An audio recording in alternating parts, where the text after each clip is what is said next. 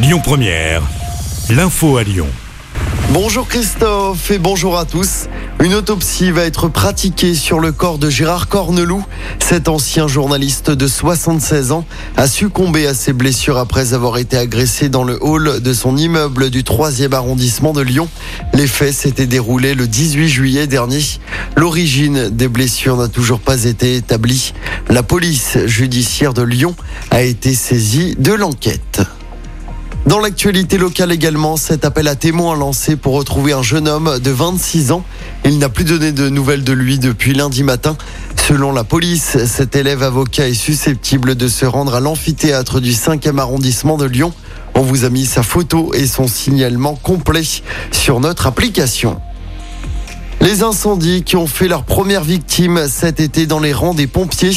Un volontaire de 54 ans de la région, Martial Morin, père de deux enfants.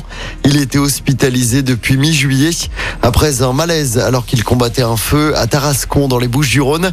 Il est mort lundi. Un hommage lui sera rendu ce vendredi sur la commune de Tain-l'Hermitage dans la région.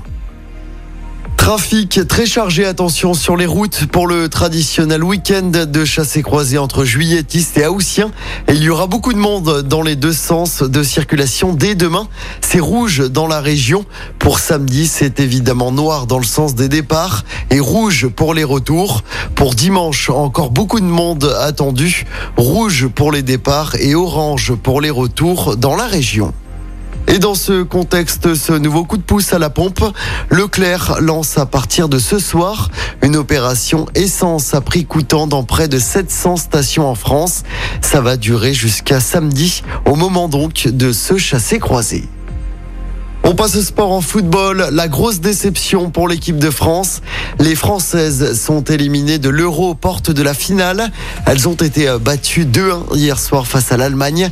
Les Allemandes qui joueront dimanche en finale face à l'Angleterre, le pays organisateur. Un match qui va se dérouler à Wembley. Écoutez votre radio Lyon Première en direct sur l'application Lyon Première, lyonpremière.fr et bien sûr à Lyon sur 90.2 FM et en DAB+. Lyon Première